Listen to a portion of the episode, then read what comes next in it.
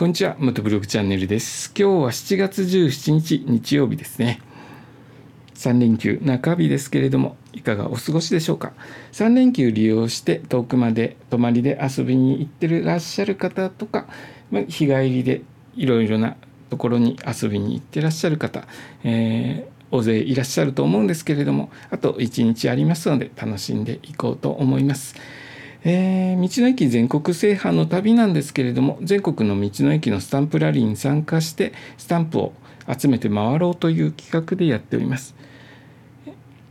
それでですね7月に入ってからちょっといろいろな都合がうまく合わなくて、え道の駅回っていないんですけれども道の駅回れない中でもですねこれから回っていく道の駅を一つずつ下調べしてこちらの放送で、えお話ししております。今日下調べした道の駅は長野県の道の駅信濃路下城というところを調べてみました。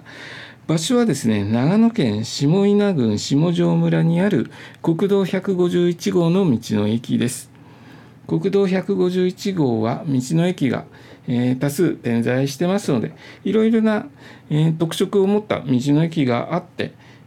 面白いえー、国道沿いの道の駅なのかなと思います。いろいろと道の駅、各道の駅、工夫を凝らして特色を出していますね。ここの道の駅はですね、施設の形がお城の形をしていて、ちょっと変わってますね。えー、今までの道の駅とはちょっと建物の雰囲気が違う道の駅です。それとですね、ここの道の駅は日帰り温泉があるそうなので、ちょっとバイクに乗って疲れたなという時には温泉によって一休みするのもいいかもしれないですね。それとここはミルク工房があって本格的なアイスクリームヨーグルトの味を堪能できるそうです僕はアイスクリームソフトクリーム好きなのでここを寄った時ですねあのアイスクリームをちょっと